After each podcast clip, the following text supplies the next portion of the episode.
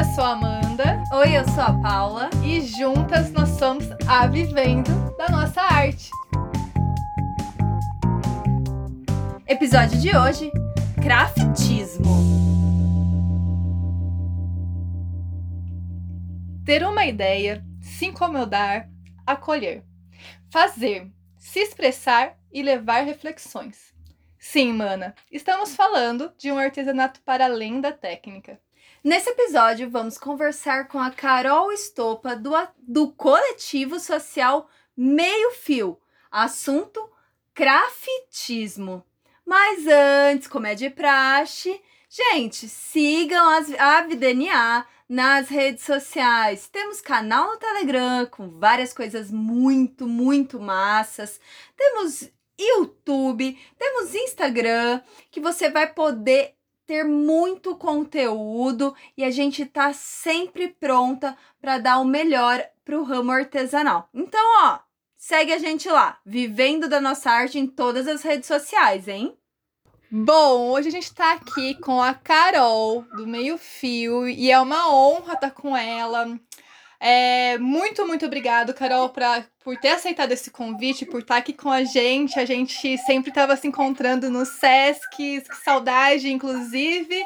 Mas agora um encontro online, um bate-papo para falar um pouco do seu trabalho, do trabalho do Meio Fio. É, eu gostaria muito que você se apresentasse, pessoa física, pessoa jurídica, para a gente dar andamento aqui. Mas obrigado, viu? Demais. Oi, meninas, eu estou muito feliz da gente conseguir fazer esse encontro, mesmo nesse momento esquisito. É, e acho que muito nosso trabalho que a gente vai falar hoje se encontra no artesanato com propósito, né? Que vocês falam tanto. E o trabalho do Meio Fio encaminha para isso também, né? O Meio Fio é um ateliê e coletivo de arte. A gente nasce como um coletivo de bombardeio de fios, um movimento mundial. É, a gente nasce há cinco anos atrás e com o decorrer do tempo, como quase todas as coisas, a gente é meio que capturado pelas mídias, né, pela publicidade, pelas instituições de cultura para desenvolver esse trabalho dentro das instituições. E aí, num determinado momento também, a gente se sentiu com essa vontade de voltar para a rua e dos encontros coletivos abertos. Então, fazem dois anos que, além do projeto do ateliê, do coletivo, a gente tem esses encontros abertos na, às terças-feiras, e aí a gente faz sempre uma vez por mês atividades em escolas públicas a partir de voluntários. É isso. E minha apresentação, pessoa física, eu, eu sou formada em arquitetura e cenografia, mas há quatro anos o meu trabalho é, como eu fico brincando, bordar portões pela cidade. que lindo, muito bom. Ai, a gente é muito fã do Meio Fio faz muito tempo, e inclusive, é, não sei se você sabe, Carol, mas quando a gente via algo de vocês no Sesc, a gente sempre falava: será que as meninas do Meio Fio estão aqui? Então sempre foi uma grande. A gente sempre teve uma grande admiração por vocês e sempre foi, foi uma realização mesmo conhecer vocês, viu? Era sempre. Motivo de, ai, será que as meninas estão aqui e tal? É muito bom, viu? E... A gente também via fotinhos de vocês nas programações, ficava pensando e sempre fica naquela vontade, será que dessa vez eu consigo fazer uma oficina? Ai, agora vai. Mas é. a gente faz um, uma troca de oficinas. Com, Com certeza. certeza. E como que a gente acha o meio fio nas redes sociais? É, agora a gente está com o Instagram, uma coisa de, de renovação do Instagram também, né? Que eu estou tentando colocar tentando entender como, que era, como é possível transpor o que o meio-fio faz, que é uma arte de instalação de, em espaços, para as mídias, e como conseguir juntar as pessoas também nesse momento. Então, através do Instagram, tem um monte de conteúdo, de tutorial, de gráficos gratuitos, para a gente conseguir se reunir mesmo à distância. E aí é arroba meio-fio. Arroba meio fio underline. Ah, legal, maravilha. Hum. Então, pessoal, segue meio fio, arroba meio fio underline lá no Instagram, que tá demais a página das meninas, muito foda. Muito, muito. Obrigadão. E a de vocês também tá toda renovada, né? ah, a gente vai, né? Se renovando, né? Pa é, pandemia, né? Pandemia faz isso. Tem que se renovar. Acho que, acho que ninguém sai dessa pandemia sem uma renovação. no, no nosso caso, foi a gente teve que fazer essa renovação online e aprendemos muito com ela, assim, pra realmente firmar o pé na marca, sabe? Então foi bem bom esse processo. Cá! É, por aqui também acho que ninguém, ninguém via minha cara, né? Agora, todos os dias, as pessoas já sabem quem, quem tá por trás do projeto. Isso é muito legal. Isso mesmo. é maravilhoso, isso é muito bom. Cá, não sei se você sabe, mas a gente começa todo podcast com convidadas com umas perguntinhas aleatórias. E vamos lá. Vamos lá. Nós hum. gostaríamos de saber, primeira pergunta, signo e ascendente. Ai, meu Deus, eu sou virginiana com ascendente escorpião. O negócio não é fácil por aqui. Nossa, o bicho pega, hein? Nervoso. Hashtag nervoso total. Também sou virginiana, sei como é. Virginiana já é uma coisinha assim complicada de lidar, né? Tem suas coisas que são super bacanas pro artesanato, mas daí vem o então, menina, o negócio fica doído. A segunda pergunta é: signo. É, ops, filme ou série fa favorita? Olha, filme. É, durante esse período, eu conheci um filme que chama Concha de Retalhos, que eu não sei se vocês conhecem. Já ouvimos é um... falar, mas não. Lindo. É muito emocionante porque fala sobre mulheres é, fazendo patchwork, é, para dar de presente para uma moça que vai se casar. Então elas hum. contam, elas, elas tentam transpor para a coxa, cada uma no seu quadrado, né, da coxa, o que, que é o amor. E aí vai contando as, as, histórias delas a partir disso, assim, é bem bonito. Que lindo. Ai, que lindo, já fica uma baita de uma dica aí para assistir. Um, alguma coisa que você sempre tem no bolso, tirando o celular. Tesourinha. Tesourinha, sim. Tesourinha de cortar fio?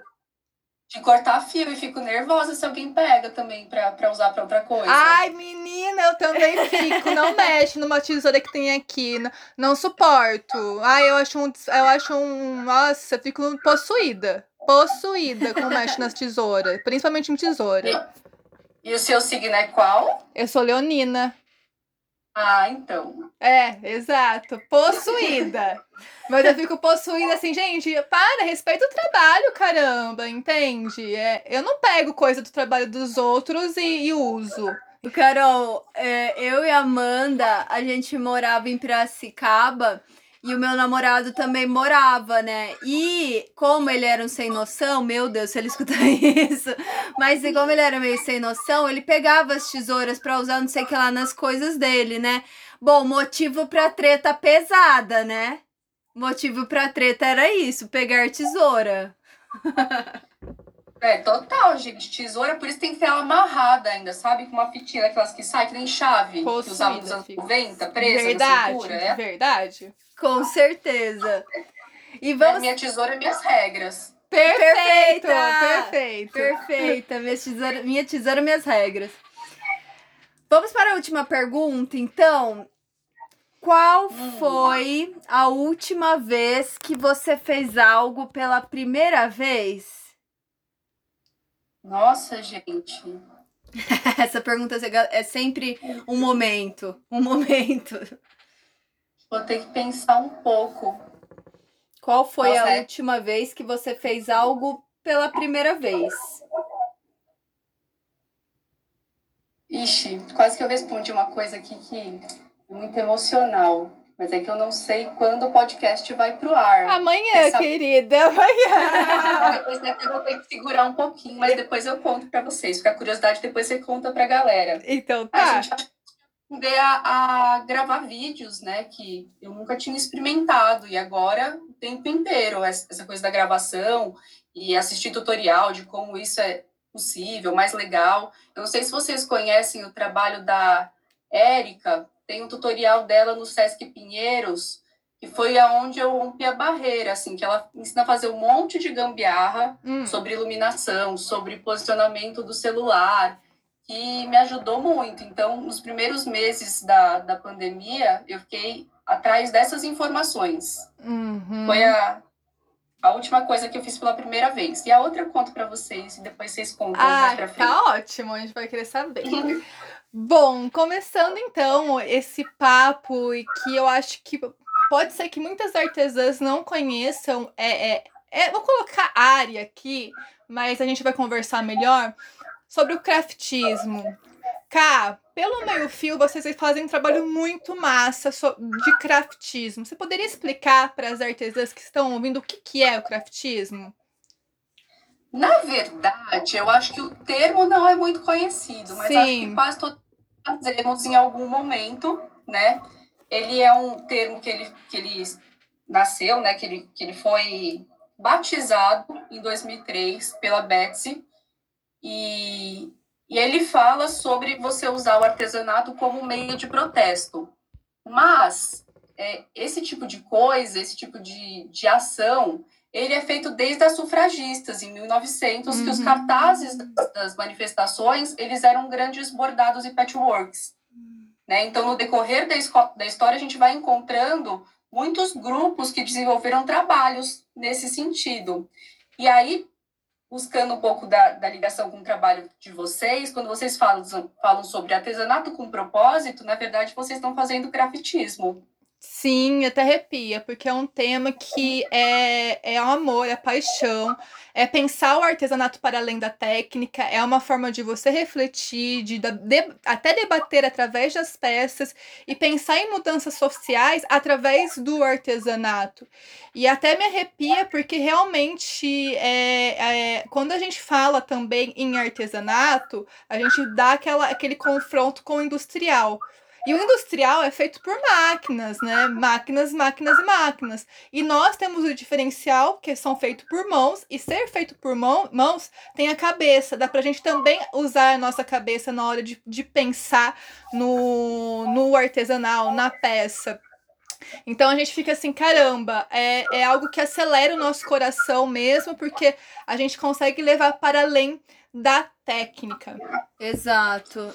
E conta pra gente, Ká, como que o meio-fio leva o craftismo? Eu vou, vou dar um passinho para trás para comentar mais um pouquinho do que vocês falaram. Por favor, por favor. Vamos lá. Vocês falam muito sobre protagonismo, né? Que é, que é uma das coisas que a gente busca muito aqui no trabalho coletivo, de todo mundo conseguir é, encontrar a sua história a partir do fazer, que eu acho que é, que é por onde vocês vão. E aí, quando vocês falam de processo industrial, é, quando a gente trabalha na confecção de uma peça, na verdade, a gente recupera o nosso tempo, porque por conta do processo industrial, o que, que aconteceu? A gente perdeu a noção, como a gente só sabe de uma parte da fabricação de um objeto, a gente perde a noção da escala inteira de produção. E era a forma que a gente mediu o nosso tempo. A gente fala sobre, ah, parece que o tempo está tá menor, a gente faz as coisas agora e não rende, não dá tempo, é porque a gente perdeu essa noção. E o artesanato, a técnica manual, ele devolve é, essa percepção para a gente do tempo da confecção de um objeto. Então é um, um ato político, né? Você está fazendo um processo artesanal. Totalmente, porque quando a gente perde noção das, né, dos processos de produção, a vira uma produção alienada, né? Então, quando se retoma isso, com certeza é um ato político, com certeza. E, e que legal, que legal esse comentário. Ah, e, e, cá, o meio-fio trabalha como através do craftismo? Onde que o craftismo pode ser encontrado nas ações da meio-fio? É, o, o meio-fio é basicamente craftismo, né? Porque o que a gente faz é transpor as técnicas artesanais com fios, tricô, bordado, crochê para as ruas e para os espaços públicos através da construção coletiva. Então, é, o que a gente faz, a primeira coisa, que quando a gente fala do movimento de bombardeio de fios, né?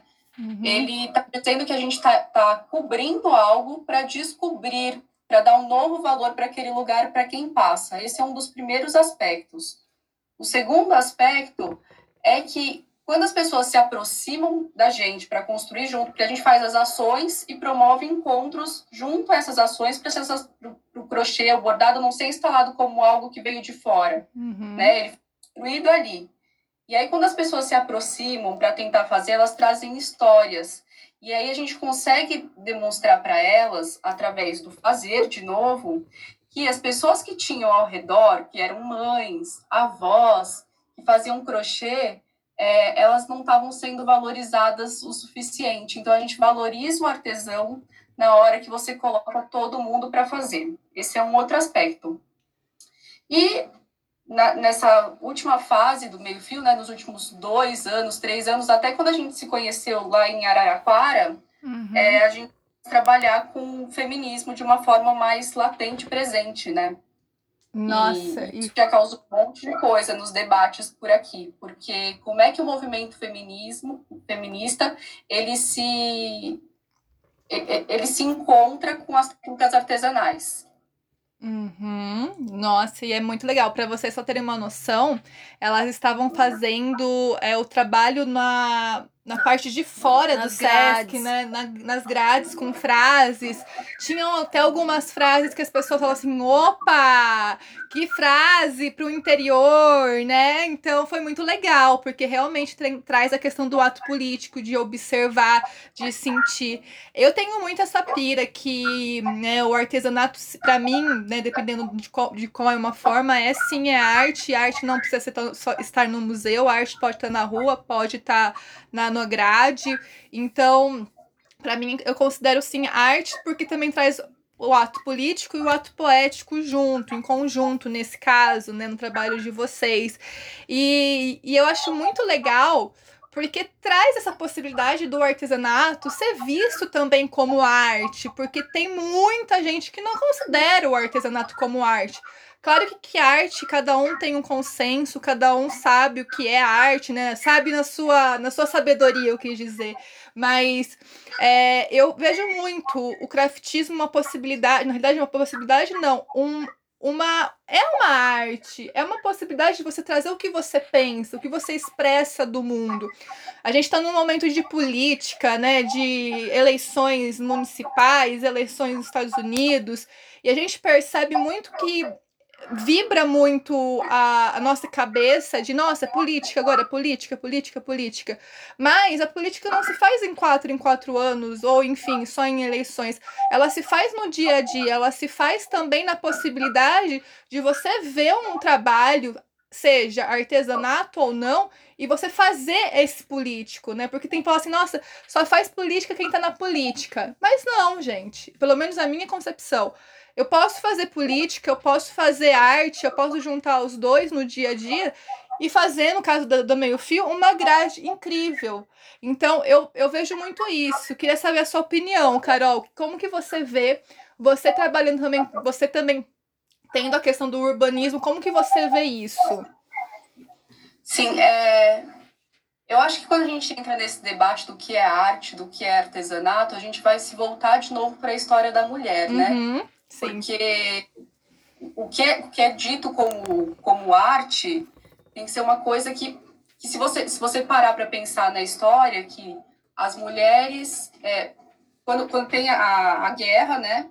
As mulheres, é, os homens vão para a guerra, as mulheres começam a assumir postos de trabalho.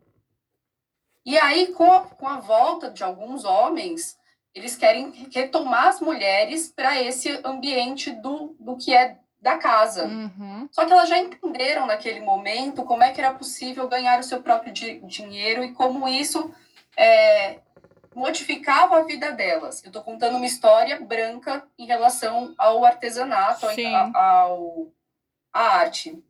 E aí elas começam a vender os seus produtos, né, as coisas que eram feitas dentro de casa, como uma forma de ganhar dinheiro. É um, um, um dos tipos de pensamento, um dos possíveis pensamentos sobre isso.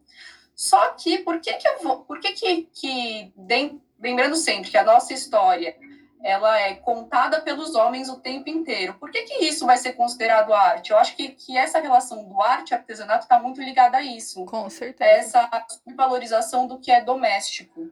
Sim, teve uma né? exposição no MASP, não sei se você viu no final do ano passado e começo desse ano sobre é, o espaço da mulher na arte.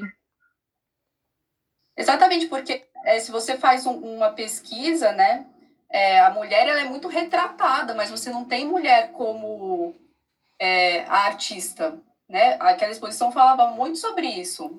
Uhum. Sim. E, e daí, se, se, você pega na história, por exemplo, quando a gente. Quando eu vou puxar para a arquitetura, né? Que é um campo que, que eu tenho um pouco mais de, de conhecimento por conta da universidade. É, você não encontra, é muito difícil você encontrar uma mulher na história da arquitetura que assinou projetos. No entanto, a gente sabe que elas estavam lá trabalhando. Na própria história da Bauhaus, é, as mulheres, quando entravam na escola, elas eram quase que levadas para essa área de tecelagem, que era tido como uma arte menor.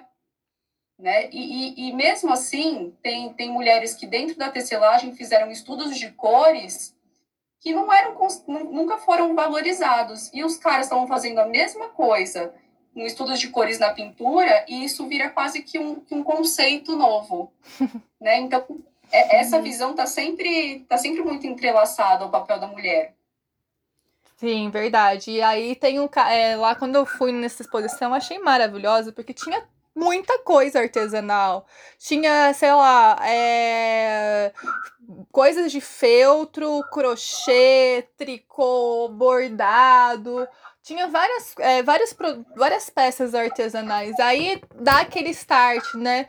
Pô, Artesanato não é arte, mas não é arte por que será? Por que será que foi uhum. feito por mulheres, ambiente doméstico? Que vai muito do que você falou, né, anteriormente.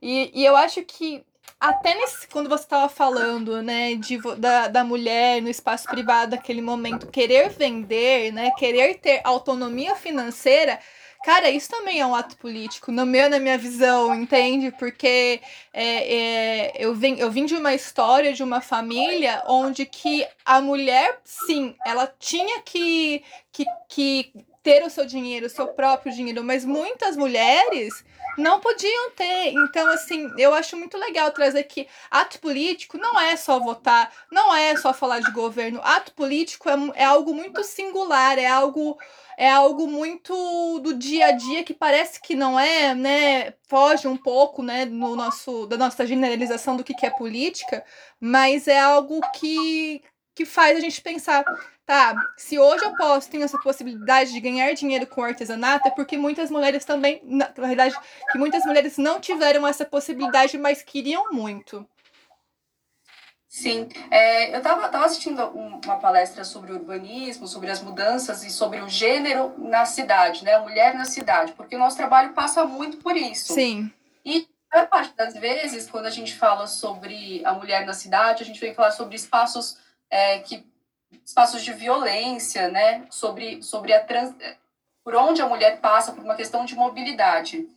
Mas tem, tem um aspecto, e aí o trabalho do meio-fio vem muito ligado a isso, né? Porque quando a gente faz instalações na cidade, na verdade a gente está falando que o planejamento urbano deve ser visto pela escala humana, e não a escala do planejamento da forma que está sendo feita hoje. E aí, estavam falando sobre as mudanças é, a partir do, do olhar da mulher, né? Se uma mulher fosse planejar uma cidade, como seria feito? E aí fala muito sobre o uso misto das residências, de você poder ter o seu pequeno comércio junto com a sua casa. Né, e o quanto que isso é transformador. Então, hoje a gente até consegue né, colocar nossa empresa, nossa microempresa, no endereço da casa, mas tem alguns, alguns embates no planejamento urbano que não permitem isso. Então, é uma mudança é, que é muito necessária, sabe? Que, que entender o papel na mulher da cidade tem várias outras dimensões. Incrível, incrível. E, e é esse o é, eu vejo o craftismo assim, né? Como também esse protagonismo da mulher, né? De se autoconhecer, de ter um momento de refletir através da, do fazer manual. Tem um, tem um caso que eu estava comentando um pouco antes com a Amanda aqui, que é sobre as mulheres do pé de manga. E me lembra muito as nossas rodas no SESC, você, as ações de vocês em SESC, as nossas, que é no momento da oficina onde as mãos se encontram, as mãos ali dividem os, os, os materiais e ali em cada peça é colocado um pouquinho de si mesma, né? Então, nesse processo das mãos, do fazer manual, esse descobrimento, essa reflexão é, interna que também não deixa de ser um ato político, porque pode ser transformador, né? A gente pode ter mudanças aí através de, de autoconhecimento. Você concorda com isso, Ká? Eu acho que a mudança vai sempre partir de dentro, né? Das nossas várias peles, né? A gente tem essa coisa interna, depois a gente vai para a nossa pele mesmo, depois para vestimenta, e aí você vai entender o seu entorno, a sua vizinhança, para então entender bairro, cidade, país. Então, é, eu acho que vai partir sempre do, do seu descobrimento, do seu processo de autoconhecimento e do seu encontro com o outro, né? Que é o que a gente tenta promover nos nossos trabalhos.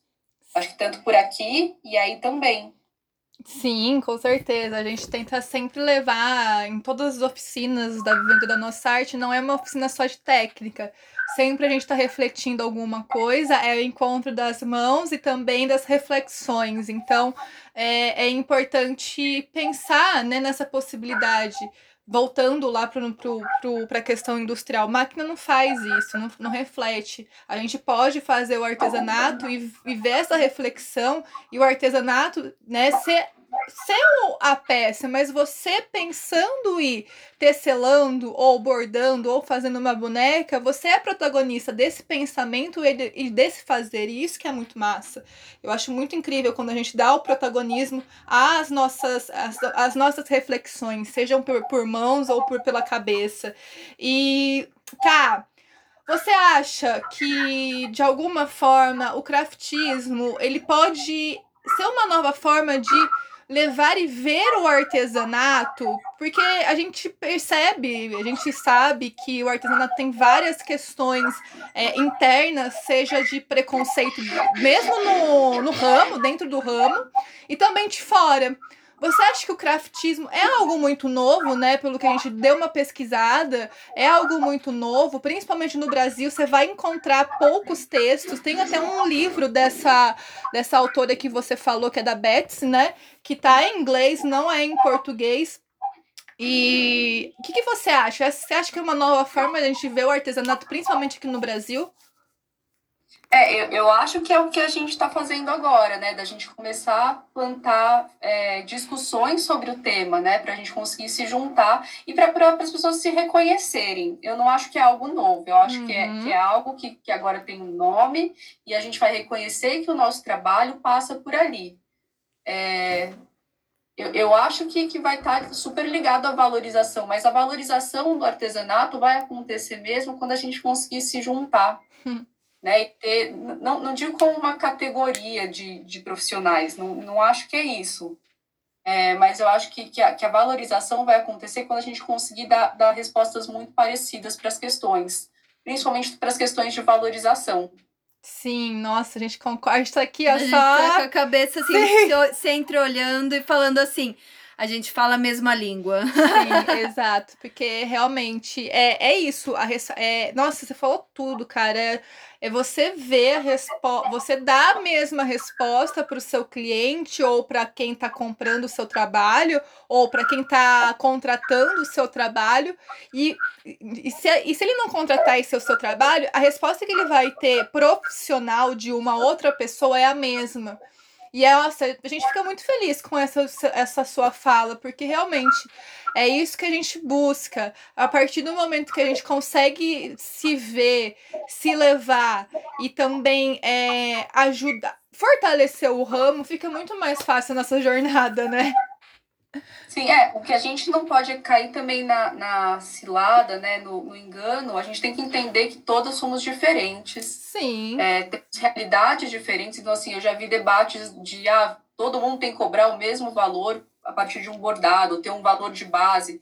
Eu acho que não é isso, são realidades não. diferentes, uhum. mas é, quando, quando um grupo vai se juntando, vai reverberando essa coisa de, olha, o seu trabalho importa, não é uma coisa menor.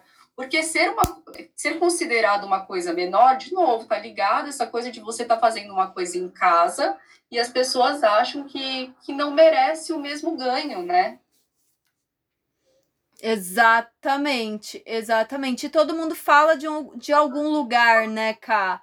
Então, quando acho que a gente fala da mesma fala, acho que todas temos que ter assim um, um direito a se profissionalizar, né? Porque o artesanato ele atrai empreendedoras cada vez mais, mas falta é, investimento, falta profissionalização, falta visibilidade, né? É, dessa categoria que é que é, faz parte da economia criativa mas cada uma fala de, algum, de um lugar, então super concordamos com isso que você falou também. Muito é. bom. E, e, o craftismo não, não tá só ligado ao tema, né? A escolha do tema, tá ligado ao, à forma de fazer. Então, a gente é, tá promovendo esse tipo de coisa, tá falando sempre, o trabalho que vocês fazem sobre empreendedorismo é craftismo, porque é, é um trabalho de formação e valorização. Sim, exato. E a gente é a valorização e, e ter essa possibilidade sempre do protagonismo da pessoa, da artesã também, se ela quiser ser empreendedora, ela tem essa possibilidade de ser uma empreendedora, de ver o seu o seu trabalho como uma marca, de ver o seu artesanato contando história, porque quando a gente fala de artesanato com propósito, no final das contas, a gente quer que o seu artesanato conte uma história, uma, uma história significativa é, na sua vida. Então, é, é uma delícia. Aí a gente poderia ficar a tarde toda conversando sobre esse tema, tomando um café no Sesc, né? Seria muito foda.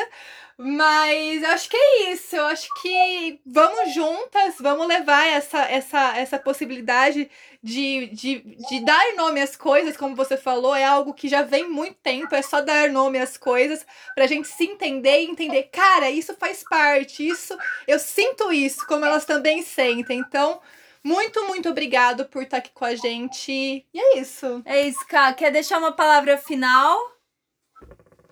Ah, tamo junto. É sempre a palavra final. Ai, que bom. Estamos sempre juntas, com certeza. Meninas, sigam a Meio Fio, vocês vão amar, achar foda demais o trabalho dessas manas, elas são maravilhosas, por inspiração. E vamos juntas nessa, Cá. Obrigada por estar tá aqui, viu? Demais. Foi maravilhoso. Você fala extremamente bem. Uhum. Esse podcast vai ficar uma delícia de escutar. Oba, fiquei feliz e eu admiro muito o trabalho de vocês, vocês sabem, meninas, né? E, e eu sempre lembro, eu conheci o trabalho de vocês através das bonecas e assisti uma live um dia desses de, de uma pessoa que vocês fizeram uma mentoria, de uma boneca gorda, achei aquilo. Ai, a Priscila. Não. Ai, sim. Assim, fiquei super emocionado o tempo inteiro através de uma boneca. Poxa. Então, muito obrigado pelo que vocês fazem para a comunidade tecelã, para a comunidade artesã. Ai, estamos juntas.